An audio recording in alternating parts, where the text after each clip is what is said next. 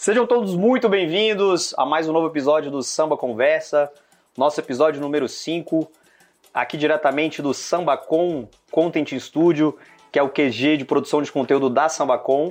E você que ainda não conhece a Sambacom, a gente tem um compromisso em produzir conteúdo de qualidade para o mercado de comunicação. Então, se quer saber mais o que a gente produz, segue, segue a gente nos nossos canais. Nosso Instagram, arroba sambacom com dois M's. Nosso YouTube, canal Sambacom. E o nosso site, sambacom.site. Eu me chamo Gustavo Rodrigues. O tema de hoje, vamos falar a respeito de comunicação e música. E trouxemos aqui para falar com a gente um grande especialista nesse assunto. Ele que é dono do maior canal de samba do Brasil e também, o que aumenta muito aqui a nossa responsabilidade, dono de um podcast onde ele entrevista grandes nomes da, do, da música e do samba. Estou aqui hoje com Leandro Brito. Seja muito bem-vindo ao nosso obrigado. Samba Conversa. Obrigado, obrigado. Satisfação estar com vocês aqui. E o nome é sugestivo, né? Já que eu tenho o canal de samba, tô no Samba Conversa, então tô me sentindo literalmente em casa. Literalmente.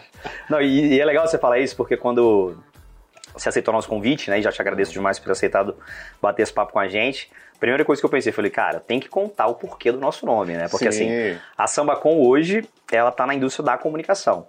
É, e ela produz conteúdo para o mercado de comunicação. Mas quando ela nasceu, ela nasceu no meio da pandemia, com uma ideia que era muito mais simples, né? Porque a gente já está na indústria da comunicação há muito tempo e a comunicação faz muito negócio se encontrando, né? Assim como várias indústrias fazem se encontrando, né? Sim. Então você tem sempre aquela válvula de escape ali onde as pessoas gostam de se encontrar, happy hours, dentre outras coisas. Tem, tem é, praças fora de Brasília que são famosíssimas por isso. Então, o pessoal da comunicação, por exemplo, tem ali a Mureta da Urca como sendo um local que a galera da publicidade, da comunicação se encontra. E aí, eu estava no meio da pandemia, eu fiquei realmente em casa bastante tempo e cabeça fritando, várias ideias surgindo o tempo todo. E o Thiago, nosso diretor aqui do, do, do Samba Conversa, é, a gente tem um passado muito legal também com a música, a gente é, já teve bloco de carnaval, dentre outras coisas. E eu só mandei uma mensagem para ele assim, falei, Thiago, me ajuda a colocar, a dar vazão uma ideia que eu tô tendo agora nesse momento? E ele não costuma responder muito rápido. Nesse dia ele respondeu um pouco mais rápido. Ele falou, o que que é? Eu falei, velho, coisa simples. Vamos fazer um local, um encontro semanal, aí seria toda sexta-feira, porque ele é louco pela sexta-feira.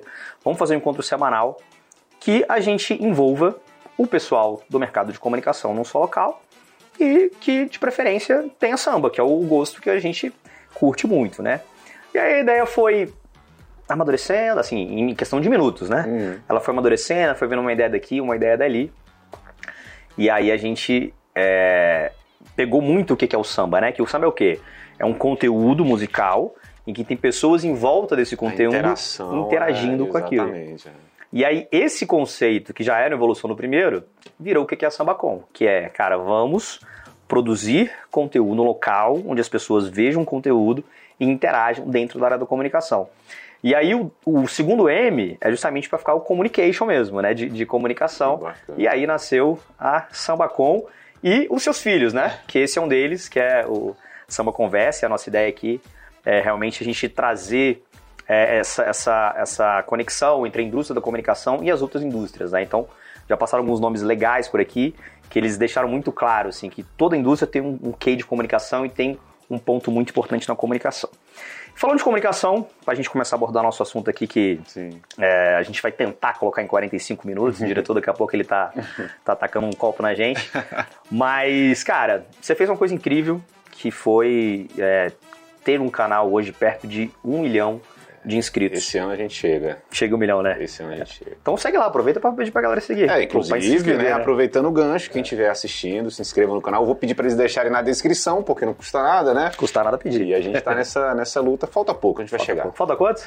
Faltam cerca de 80 mil, 80 mil pessoas. Parece muito, mas já esteve mais longe, né? Agora Tá, tá mais perto do que nunca. é, tá crescendo em média 15, 20 mil por mês, né? Então a tendência é a gente chegar ali até antes do final do ano. Não, muito legal. E, e Leandro, conta um pouquinho pra gente. É, hoje você tem um canal de comunicação na indústria da música. Sim. Que esse canal começou, cara, do zero, né? Todo Sim. canal hoje ele começa com zero inscritos, com alguém criando, alguém fazendo, e hoje ele tá batendo um milhão. Conta um pouco, assim, do ponto de vista da comunicação, quais foram o- o- o, que, que você usou para estar tá crescendo cada vez mais? Eu até, até brinquei com o diretor, falei, vamos perguntar para ele quantas vezes ele pediu para se inscreverem no canal dele, para dar o like Cara, dentro, dentro desse virou processo. Virou rotina, pra... virou rotina. Às vezes vai comprar pão, ah, não, se inscreve no canal, não custa nada, virou rotina. Quem trabalha com YouTube não pode ter medo de pedir, realmente. Inclusive, a chamada para ação no YouTube é muito importante, né? Seja você colocando na tela, seja você falando, né? Mas sobre comunicação, assim, na nossa breve conversa antes do papo aqui, né, gravado, eu comecei a lembrar de muitas coisas e vi uma correlação muito grande, assim, né, do meu canal com o que vocês fazem, né? E a comunicação, ela é fundamental. Uh, talvez vocês nem saibam, né, porque eu até não divulgo tanto, não falo tanto, mas eu sou formado em marketing. Legal. Eu fiz marketing com a intenção de trabalhar em agência, trabalhar como com o marketing sendo o principal uh, veículo do trabalho, né? Só que hoje, com que eu, com que eu trabalho, eu uso muito o conceito do marketing, assim. Na verdade, muito do que eu faço é em função de análise de mercado, análise do que o público quer, né? Então, assim, você não vai publicar o que você gosta. Apesar que nesse caso coincide, né? Eu gosto muito do que eu faço, mas assim, na maioria dos casos você pensa, será que o público quer ver isso? Por exemplo, a gente, eu gosto muito de samba antigo, mas hoje o público que está na internet curte muito essa vertente antiga, Noel Rosa, Cartola. Eu curto demais, mas é uma coisa que talvez hoje não dê tantos views a ponto de sustentar o canal. Então você acaba é, procurando entender o que o público quer. E a forma que você busca para entender isso é exatamente lendo o que as pessoas comentam, o que as pessoas falam sobre o seu canal. Então essa comunicação, então, pesquisa mesmo, essa pesquisa é muito importante e você saber trafegar no meio do, do, do, samba ali, né? E isso é comunicação pura, né? Seja com os artistas, com os produtores. Uh, a comunicação com o público ela é mais distante porque é muito através de, de comentários, de likes, índices do, do YouTube que você vai entendendo o que o público quer, né? Mas a comunicação em si, ela é a essência do meu trabalho, assim, seja direta, indiretamente, a gente sempre está ligado à comunicação. Legal demais. Quanto tempo que tem o canal? Cara, oficialmente, assim, se eu for pegar a data de, de fundação do canal, tem cerca de 12 anos. 12 anos. Mas assim, os primeiros anos é aquilo, todo mundo começou a fazer canal no YouTube porque você fazia a conta ali no, no Gmail e criava uma conta ali no, no YouTube. Mas assim, eu falo que profissionalmente ali com o canal, no mínimo oito anos ali, postando vídeo periodicamente, já pensando em ter um retorno. Apesar que o retorno não foi assim uma coisa que me moveu a fazer, sabe? Não, vou fazer porque vou ter um retorno. Uhum. Na verdade, a intenção mesmo era fomentar o, o, o, samba no YouTube, que eu senti sempre uma, senti uma carência muito grande, até hoje eu sinto, uhum. de conteúdo de samba. No nível que a gente vê em outros segmentos, assim, em termos de qualidade de vídeo, de conteúdo mesmo, né? O samba ele tem uma carência grande de, de ferramentas mesmo para produzir, porque quem produz samba hoje em dia é a pessoa que geralmente não tem muito, muito acesso a, a tecnologia de ponta de vídeo. A realidade é essa, né? A galera não tem. O poder aquisitivo é baixo para fazer, né? Uhum. De quem faz, né? Então eu, isso me incomodava, porque você via um vídeo de, de alguém do sertanejo que estava começando e já um, um super qualidade nível, absurda, qualidade muito grande de áudio e vídeo. E você via um vídeo de um puta talento do samba com uma qualidade técnica muito inferior. Então isso me chamava atenção, né? E daí, desses oito anos, aí eu comecei a focar mesmo em melhorar a qualidade, melhorar números. Então, profissionalmente, eu digo oito anos, mas a Vera mesmo ali, a gente pode colocar. Vou pedir pegar a data da fundação, 12, 12 anos. anos 12 Legal. anos. E, e, nesse, e nesse processo, você falou uma coisa, você tocou num ponto interessante que é a questão do conteúdo. Hum. É, nesse processo, você começou somente replicando o conteúdo ou você desde o começo já tinha a estratégia de produzir o seu próprio conteúdo e dar vazão para isso? Então, sempre com a ideia de produzir um conteúdo, assim, uhum. de, de criar, de trazer uma coisa nova, esse ineditismo, né? Até por uma, depois eu fui entender que isso é uma questão técnica do YouTube que faz diferença. Uhum. Você tem um conteúdo autêntico, um conteúdo seu ali, né? Diferente quando o YouTube entende que você está só usando um conteúdo de outro canal. O algoritmo ele, ele privilegia quem cria, né? Então isso foi até um benefício, né? Uma, um ponto positivo para mim. Só que isso desde o começo já foi uma meta minha, assim. Eu comecei o canal dando aula de cavaquinho, assim, dando aula de música. Legal. Então, assim, eu ligava a câmera, ensinava as pessoas a tocar. Então você né? sempre foi instrumentista também? Sempre fui. Eu não é só um apaixonado por samba, não. Você é um cara que é, tocou, eu... aprendeu. O meu sonho, na verdade, de, de garoto era ser músico, estar tá em banda. Eu tinha certeza que isso seria real, né? Ser real. Na verdade, assim, quando eu comecei a mexer com música, ali com 12, 13 anos aprendendo a tocar, eu tinha certeza que eu ia fazer a diferença no samba. Assim, era uma certeza que eu tinha. Hum. Não sei de onde vinha, porque eu não tenho pai nem mãe que trabalhasse com música para justificar, minha irmã também não. Não tinha família é, de músico, morava num lugar muito distante de um centro é, que tivesse uma, tivesse uma cultura, uma, uma tradição no samba. Eu fui crescido ali no. cresci ali no Valparaíso, Céu Azul, essa região aqui do entorno de Brasília. Hum. O acesso para chegar a Brasília, assim, parece perto hoje, né? Sei lá, 20 km, 30.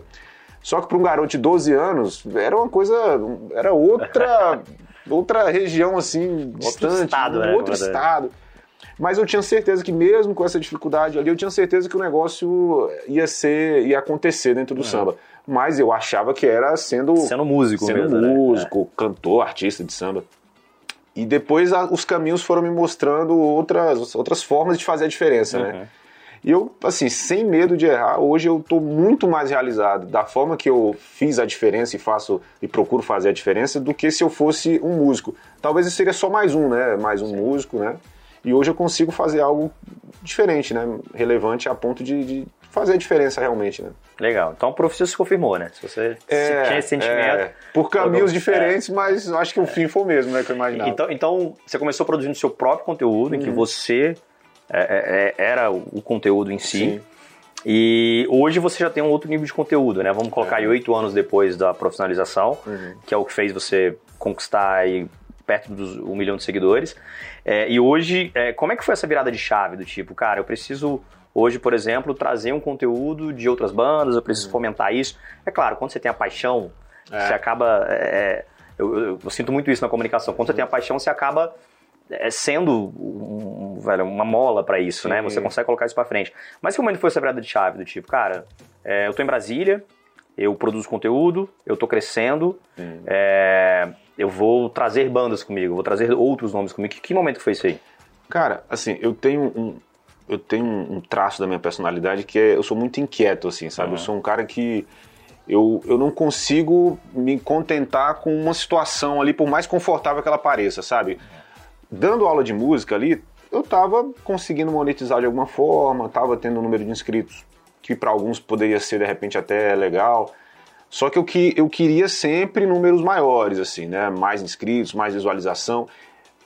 O dinheiro, ele acontece, a monetização acontece, mas não era um, um, uma, um incentivo tão grande, era realmente números. Eu gostava de abrir ali o, o meu, meu YouTube e ver um número maior do que eu tinha visto no dia anterior, uhum. né? Então essa busca era, era sempre constante.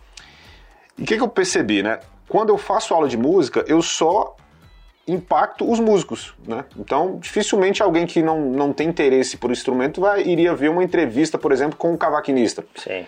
Então era muito nichado, né? Então, aquilo para mim era um problema, era um teto que eu batia ali e eu precisava romper. Então, qual era a minha ideia? Você toca cavaquinho já assiste meu canal, mas de repente a tua esposa, não sei se tu é casado, sei lá, alguém que, enfim, algum parente seu, é, não toca, mas eu queria que essa pessoa assistisse o canal também. Então pensei, como eu vou fazer para essa pessoa que não é músico assistir meu canal? Não seria dando aula de música, né? Não sendo o mesmo conteúdo que eu atinjo. Exatamente. Dele, né? Só que eu não poderia fugir muito da, da, da, do fundamento do canal, que é o samba, que é o pagode, que é, enfim. E aí eu tive a ideia de começar a fazer as entrevistas. Só que os primeiros que eu tive acesso foram os cavaquinistas, que já me seguiam, que já vinham ali assistir as aulas que eu fazia. Não, não para aprender, porque eles já. Já sabiam? Mas assim, mais para ver o que eu estava fazendo e tal. Uhum. E eu comecei entrevistando os cavaquinistas, logo passei para os produtores, que aí já abriu um pouquinho o leque. Quando eu comecei a entrevistar os produtores, o cavaquinista via, mas o percussionista via também, uhum. o cantor também via. Aí você já triplicava tu, tu já, potencial de Exatamente, já aumentou Legal. bastante. Depois eu cheguei, assim, rapidamente eu comecei a chegar nos artistas mesmo, né? Ali no, nos cantores, nos grupos. Uh, o primeiro de grande expressão, assim, foi o Sorriso Maroto, que já assistia ali os vídeos que eu fazia porque eu também nesse meio tempo comecei a fazer vídeos com críticas sempre positivas assim uhum. sobre o que era lançado no meio do pagode, né? Aí eu fiz um vídeo falando do lançamento do Sorriso Maroto, eles assistiram, enfim, aí começaram a acompanhar. Então eu sempre comecei, eu sempre busquei novos conteúdos assim, sabe, para poder exatamente romper essa bolha dos cavaquinistas e trazer mais audiência. E aí essa sacada de trazer, de gravar os grupos, que foi um, um marco assim pro para Brasília, no sentido de, de expandir né, os grupos daqui, mostrar os grupos daqui para fora, né? Eu tive essa sacada assistindo os acústicos que uma rádio fazia lá do Rio, que é a Rádio Mania. Sim. Fazia os acústicos com o Péricles, Belo. Aí eu assisti aquilo, cara. Tinha Mania, tinha FM um dia, as duas faziam muito. Né? é. Aí eu assisti aquilo, eu falei, cara, eu pensava, eu consigo fazer isso aí. Que era uma câmera parada tal, duas, três câmeras movimentando. E eu tocava, né? Então eu pensei, cara, e se eu gravasse uma, um conteúdo desse e tocasse também? Um diferencial, né? Pô, Sim. o produtor do conteúdo ali tá tocando e tal. E aí isso começou a me mover, né? Essa, essa ideia. Convidei um amigo lá do Rio, cantor, um grande amigo que é o Thier, e que eu já tinha entrevistado, inclusive, ganhei uma, uma, uma proximidade dele. Falei, cara, eu tô com essa ideia. Você vem para Brasília, eu vou montar uma banda, vou tocar o cavaquinho, você escolhe as músicas aí, a gente grava e lança. Genial. Marcamos a data, ele veio com o maior prazer e deu super certo. Foi algo muito, é, como é que eu vou te dizer, muito artesanal, porque era uma gravação simples, câmera simples, local simples, só que a musicalidade foi muito boa, a música estava muito boa e, e a essência que o YouTube pede estava ali, que é exatamente a pessoa comum fazendo um conteúdo para ser divulgado, entende? É diferente até de um caminho que a gente viu algumas pessoas seguindo, que é trazer muita produção, Produção, né? Que é uma coisa que fica bonito, né? Usando Black Magics aí tudo, fica lindo, né? Só que muitas vezes quem tá em casa não quer ver isso. Muitas vezes a pessoa só tá ali com um churrasco ali na família e quer ouvir uma música de qualidade e sentir uma energia, né? Não quer necessariamente analisar a qualidade Total. estética do vídeo. Não, eu, vou- tirar por mim. Sim. É, eu tava num papo hoje numa reunião e alguém falou, não, mas todo mundo tem Spotify e, e, enfim, assina. Eu falei, não, eu não tenho. Eu cancelei meu Spotify pra assinar o YouTube Premium. Sim. YouTube, não precisa de patrocínio, não é de graça, meu irmão. A gente gosta de você. Mas por quê? Porque eu gosto de uma qualidade musical, aquela, velho, ao vivo, que não tá Sim. totalmente masterizada, aquele negócio feito na garagem. assim, eu curto muito isso. né? Não, Então, isso e- gosto. e isso tem até um pouco a ver, por exemplo, rede social cresceu bastante. A Uhum. rede social mostra muito a vida como ela é, ou como a pessoa quer que pareça que seja, na verdade, Sim, né? Muitas sim. vezes, né? É. Mas assim, as Grande pessoas. parte das vezes. É, as pessoas gostam de ver ah, a pessoa acordando, a pessoa É. em casa. Então tem essa essência de, de, de- de tirar um pouco a máscara do artista, né? No sentido, né? De, de exposição. E o YouTube, ele é uma plataforma que eu enxergo como uma plataforma democrática, onde qualquer pessoa pode produzir um conteúdo, né? Então ele tem uma essência de, pô, grava com celular, com uma GoPro, na sua casa. Quando a gente começa a trazer muita produção, é algo que se desconecta um pouco com a essência que que da é plataforma, plataforma, né? E eu acho que isso é, se, se soma ao que as pessoas que usam o YouTube querem. E eu sinto nitidamente isso aí que você falou. Os vídeos que eu mais vejo retorno são os vídeos que têm essa essência mais caseira, sabe? Uhum. Não, não mal feito, é porque tem, Sim. tem uma diferença muito grande, assim, principalmente na música, né? Uhum. É exatamente isso, é, é sem muita pós-produção, é sem muita, muita maquiagem, né? Uma coisa mais real com qualidade musical. Quando tem uma qualidade musical ali, não necessariamente precisa ter aquela masterização, aquela superprodução é, de DVD, por exemplo, entendeu? Não, e isso eu tô com um tema interessante, porque é, isso é uma cultura de quem consome o canal, né? Porque o, o próprio YouTube, é, entendendo né, o share de mercado com Uhum. outras plataformas, ele, ele, ele, ele tentou fazer uma empreitada através do Originals, se eu não me engano. Sim. Era o nome de bancar as produções de conteúdos de grandes influenciadores, que é o que ele fez com o Whindersson Nunes e, e vários e alguns outros, né? Mas eu, até um parênteses do Whindersson. Você vê que ele é um cara que, mesmo do tamanho que ele é hoje, ele continua gravando. Exatamente Quando grava, ele tá gravando menos, né? Então, Uhum. já Não, até mas é- adiantei. não, não, mas perfeito. Ele, continua com essa É isso, essência, né? É. E aí, quando, quando o YouTube. Inclusive, tá, tá saindo, acho que a segunda temporada agora, que pegou ele pra fazer uma série do Originals. Sim. É, me corrija se eu estiver errado, mas acho que é esse nome mesmo.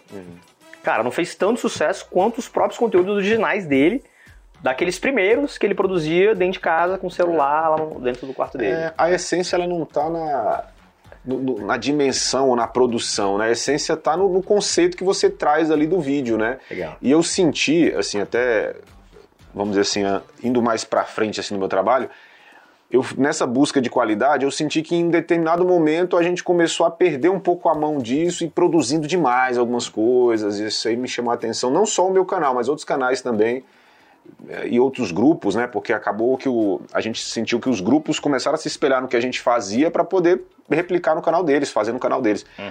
Começaram a produzir demais. E eu tô, nessas próximas produções que eu vou lançar, eu tô trazendo mais essa, essa ideia inicial. Uhum. Gravações mais simples, mais compactas, com custo menor, acaba juntando o útil ao agradável, né? Porque a gente gasta menos, fica mais acessível para os artistas, enfim. Legal.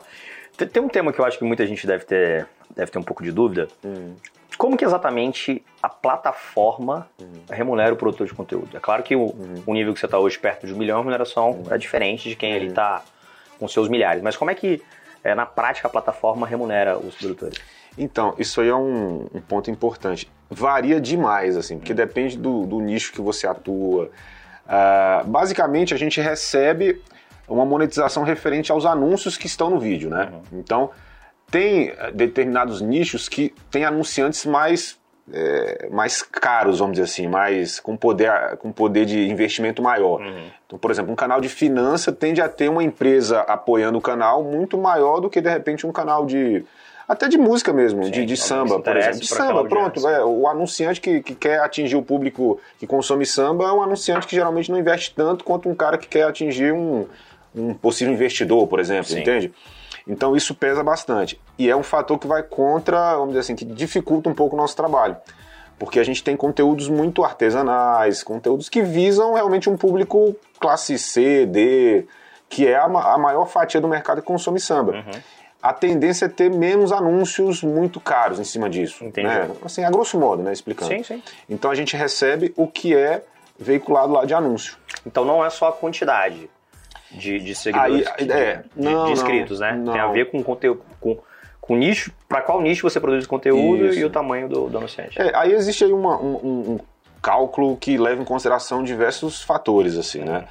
Uh, número de visualizações, número de inscritos também pesa, mas a qualidade do conteúdo. Por exemplo, a gente está com esse papo aqui há, sei uhum. lá, 10 minutos. Uhum. Vamos supor que acabasse agora. Se as pessoas assistiram tudo, todo mundo assistiu até o final, então é sinal que a galera gostou, então esse conteúdo vai ser Entendi. entregue a mais pessoas, então isso pesa. Quem tem conteúdos assim com maior retenção, né, com maior qualidade que prenda a audiência, geralmente ganha mais porque mais pessoas ficam vendo o vídeo, consequentemente tem mais anúncios. Entendi. Então é uma mecânica, é uma, uma equação bem complexa, mas basicamente o que a pessoa tem que se preocupar para ter maior remuneração é a qualidade do conteúdo, porque quando você tem um conteúdo de qualidade, você já é, resolve todos esses problemas. Você vai ter hum. mais audiência, você vai, consequentemente, ter mais inscritos. Mas existe um mito, inclusive hoje eu conversei com uma pessoa sobre isso, uhum. que, ah, não, se o, o, canal tem um milhão de inscritos, é, com certeza ele vai ganhar mais do que um canal que tem 50 mil inscritos a certeza é, é, não, não existe, na verdade. Uhum. Depende, né? A tendência é que sim, mas não necessariamente vai ser. Depende, né? Depende se o conteúdo que essa pessoa de um milhão de inscritos posta, se é um conteúdo monetizável também, porque tem conteúdos que eles não monetizam também, né? Então é, é bem relativo.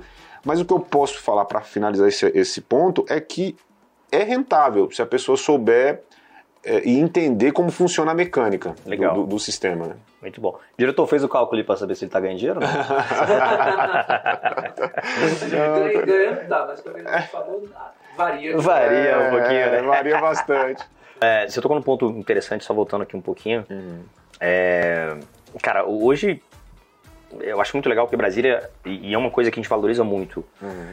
que é trazer pessoas que fazem a diferença uhum é, a nível Brasil, ou enfim, localmente, mas que sejam de Brasília, né? A Sambacão, ela, ela nasceu para preencher esse ato mesmo, assim, cara, vamos produzir é, comunicação, assuntos de comunicação para o mercado de comunicação de Brasília inicialmente, né? Depois a gente vai para outros locais, mas sempre com esse olhar regional sobre isso.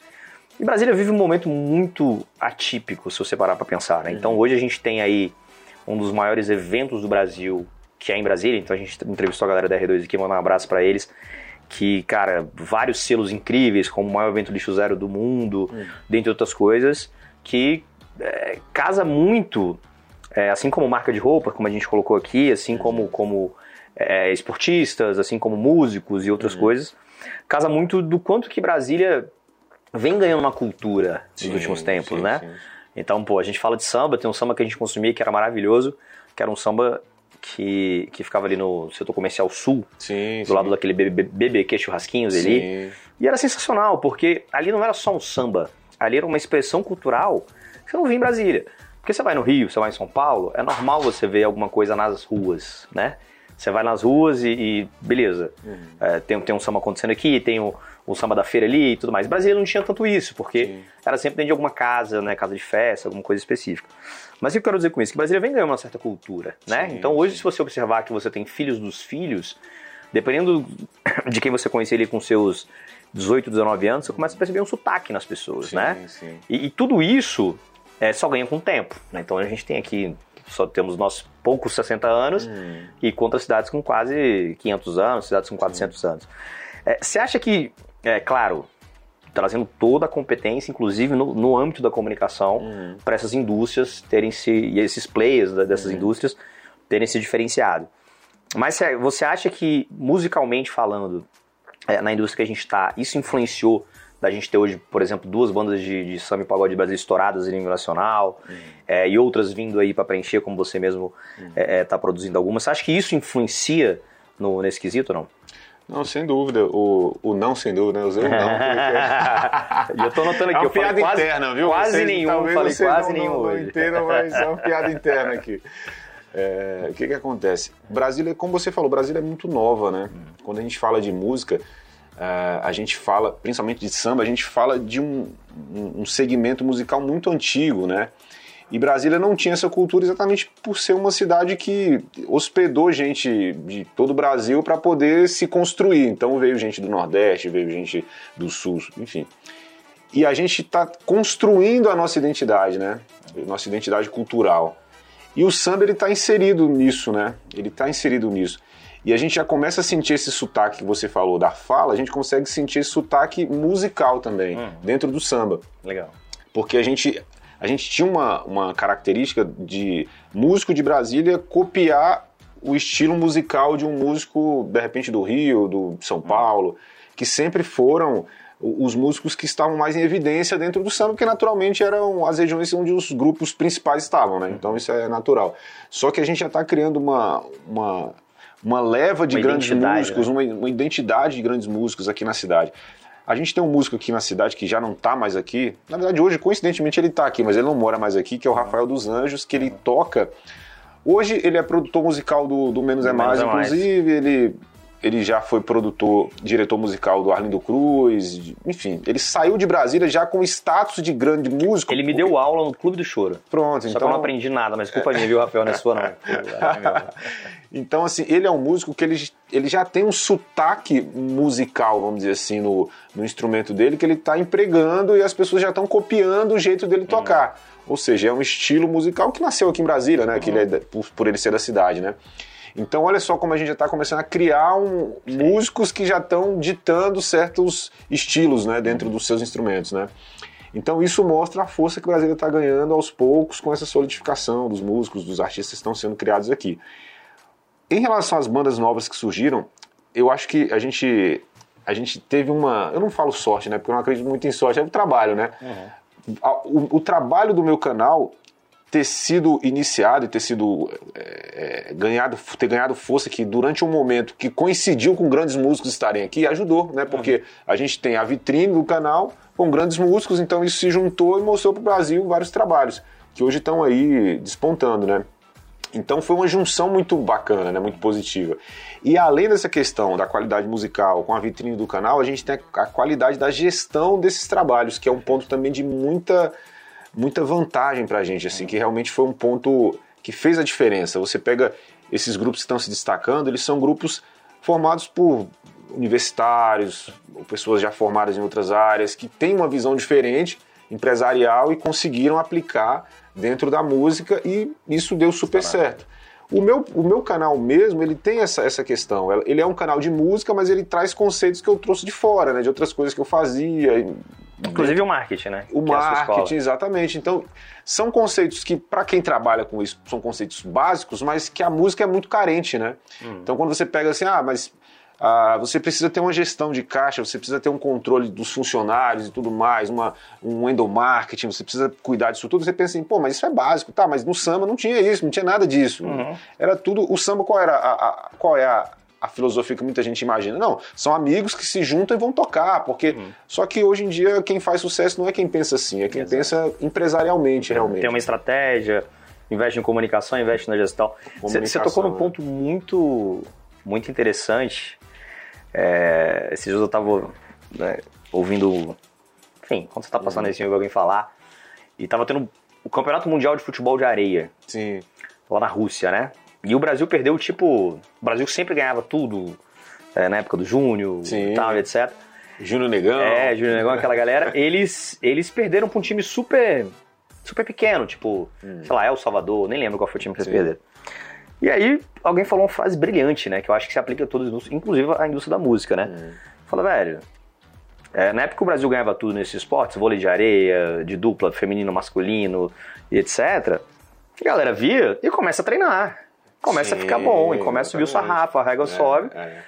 E automaticamente você tem é, é, é, jogadores no, no circuito muito parecido. Acho que a música tem muito isso, né? Tem. Então, esses dias mesmo conversando com, com uma banda daqui, é, ele falou, cara, eu preciso buscar o produtor tal, o Boris, produtor do, do- lá do Sorriso Maroto é. e tal, do todo mundo, porque velho, não dá mais pra produzir coisa É. meia boca, entendeu? Tem que ser um negócio A realmente internet, muito a grande. internet ela tem uma, uma culpa grande nisso, né? uma culpa boa nisso, Uhum. né? Porque voltando lá quando eu tava aprendendo cavaquinho, né? Quando eu era garoto lá, 12 anos de idade, Pra eu aprender, eu tinha que ir na casa de um professor, bater lá na porta dele, ô, me dá uma força aí, me ajuda aí, me ensina. Nem era um professor, ele sabia tocar e eu queria que ele me passasse algumas Você dicas. comprava aquela revistinha também, né? A- a Também, cavaco, né? é, depois eu comprei a revista, a revista e tal. Só que você queria ver alguém tocar, né? Pra você Ah. pegar, as, enfim, o, o, pegar a mãe ali e tal. Hoje em dia, você liga o computador e você já tá vendo alguém tocar. Então, o nível de, de comparação, ele é com grandes artistas. Então, se você começa um grupo hoje, a pessoa que vai olhar você tocar, ele vai te comparar com quem já tá lá em cima, porque você tá vendo esse cara tocar todo dia na internet, Com né? certeza. Entende? Então você consegue ter uma, uma análise muito, pô, você não toca direito não, porque eu vi o fulano de tal que é famoso tocando muito melhor que você. E isso não era tão comum. Você, para ver alguém tocar de verdade, você tinha que pegar um programa que ele estava tocando ao vivo e era mais raro acontecer, né? Enfim. Então a internet hoje ela ajuda a divulgar os trabalhos, só que ela não dá espaço para quem não tem qualidade. Sim. Porque você, por exemplo, você mesmo gosta de ver aquilo o ao vivo, né? A pessoa tocando de verdade, que é o, o som que você gosta. Só que se o cara não tocar bem, esse ao vivo de verdade não vai ficar legal. Exato. Então a exigência que a internet faz hoje é isso. Ela vai te dar as oportunidades, a, a visibilidade, mas você tem que ser bom no que você faz. Porque senão você vai ser. eh, Não vai ser visto, ou vai ser visto e rapidamente Esquecido, vai não vai permanecer. Exatamente. É. Não, e é legal, né? Porque assim, é, é, você pensar a quantidade de artistas que a internet ajudou a lançar é sensacional, assim. Tipo, um Justin Bieber mesmo da vida, por exemplo, artista mundial foi lançado Sim. num conceito muito parecido com esse. Então, finalizando aqui, o diretor já gritou aqui no, no meu ponto, mas eu queria, te, eu queria deixar esse espaço, na verdade, para você contar aí qual que é a sua empreitada do momento, o que, que você está postando e principalmente como é que você está usando é, é, comunicação nesse processo para conseguir aí um resultado bacana. E queria aproveitar para a gente pegar esse take final para você falar um pouco, cara, como é que hoje é, é, você que tem um canal de super audiência na indústria da música, você é um canal de comunicação, é, qual que é o recado que você daria para a galera da comunicação em relação a essa construção de audiência que você fez brilhantemente? Certo. É, primeiro sobre a empreitada, né? O, o meu grande foco hoje está sendo o podcast, assim, apesar de não ser o, a frente que me gere maior recurso, na verdade hoje é só investimento, na verdade, o podcast ainda ele não, não Vi pela mesa, né? auto- é, ele não, não se autossustenta, aquela mesa ali a gente está pagando até hoje, inclusive, mas eu sinto um, um produto ali muito promissor, assim, sabe, sabe dentro do samba. Em outros segmentos é é uma realidade, né? O podcast é uma realidade hoje na internet, só que nichado no samba, eu sinto que ainda pode gerar muito mais retorno do que está gerando, né? E o meu podcast ele ganhou uma, uma, uma evidência muito grande e eu sinto muito por essa carência, que não tinha outro fazendo, então eu comecei a fazer e o público quer consumir isso, o público do samba quer consumir E você podcast já tinha autoridade já isso, tinha né, autoridade, assunto, né? então assim, eu sinto que essa minha mudança para o Rio, né, mudança do, do, do podcast para o Rio, né, eu vou continuar morando aqui, mas o podcast vai para lá, vai ser uma, um, um, grande, um grande ponto ali de, dessa virada de chave. Eu acho que isso vai fazer o podcast crescer bastante. E junto com o podcast, outros produtos a gente vai acabar criando ali, né? A gente vai sempre buscando alternativas de trazer outras formas de divulgar os grupos, de, enfim, de, de trazer as novidades do samba para quem acompanha, não necessariamente no formato podcast, né? Uhum. Estando no Rio, isso vai facilitar para caramba. Em relação à, à comunicação, assim, a comunicação, ela, ela é a base do trabalho que eu faço, assim, né? Seja a comunicação, como eu falei no começo, né? Seja a comunicação com os artistas, com as produções dos artistas, com o público, né? a própria comunicação de você saber vender o seu trabalho para quem está assistindo é muito importante, né?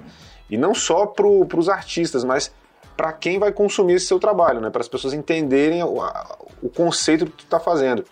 O público que me acompanha hoje sabe que existe por trás um conceito de revelar novos artistas, de trazer novos nomes para o segmento. E eles estão bem cientes disso pela comunicação que eu vou fazendo com eles esse tempo todo, né? De mostrar que o meu interesse não é só trazer o cara famoso para estar com a gente, é mostrar quem é bom, né? quem é quem tem qualidade. E eu acho que esse, esse, esse ponto virou a grande característica do meu trabalho. Né? Hoje eu sou meio que um, um revelador de talentos, uhum. assim, né? E isso é um, um, prêmio que eu ganhei, porque eu acho, eu acho super bacana trazer um, um grande cantor, conversar com ele. Eu acho super legal isso. Só quando eu sinto que um novo artista está nascendo, que a gente teve uma participação direta ou indireta no processo, isso para mim é, é um grande motivo assim de orgulho, sabe? E, e, a gente sente isso. E eu queria agradecer muito o convite de vocês, eu achei bem legal o, o conceito do, do, do papo, né? O, e, e a forma que vocês abordam os assuntos. E já fica aí o convite para quando vocês quiserem tomar um café na mesa lá, né? A gente vai marcar lá para vocês conhecerem lá o nosso espaço também. Obrigado. E espero que a gente se veja mais vezes aí, que seja com, gravando aqui a conversa ou, ou não gravando. Foi ou um é algum samba por aí, né? Ou é algum samba é por aí, para né? botar a conversa no samba, né? Bom demais. Leandro, na verdade, a gente agradece demais hum. sua presença aqui com a gente. É um papo, como a gente falou no começo, une muito duas coisas que a gente hum. gosta, comunicação samba, construção de audiência, conteúdo. Acho que a gente conseguiu explorar bem Sim. isso aqui nesse cenário. Cara, todo o sucesso do mundo para você aí no, no, no podcast e, e, e nas próximas empreitadas. Eu acho que a contribuição que você deu hoje por esse gênero musical aqui em Brasília, acho que é só o começo, as coisas devem, agora que vão voltar é. a, realmente a, a, ao, ao, novo, novo, novo normal, né? É. De, depois de tudo isso, eu acho que elas tendem a se potencializar bastante, tá bom? Brigadão, ficamos aqui então com o nosso episódio número 5 do Samba Conversa. Só lembrando para vocês, para consumir esse conteúdo hoje, entra lá nos nossos canais, nosso site sambacom.site, nosso Instagram, arroba sambacom com dois M's e procura a gente lá no nosso canal no YouTube, sambacom com dois M's também, tá bom? Vamos ficando por aqui. Leandro, mais uma vez obrigado. Valeu, Valeu gente. gente. Um abraço. Obrigado.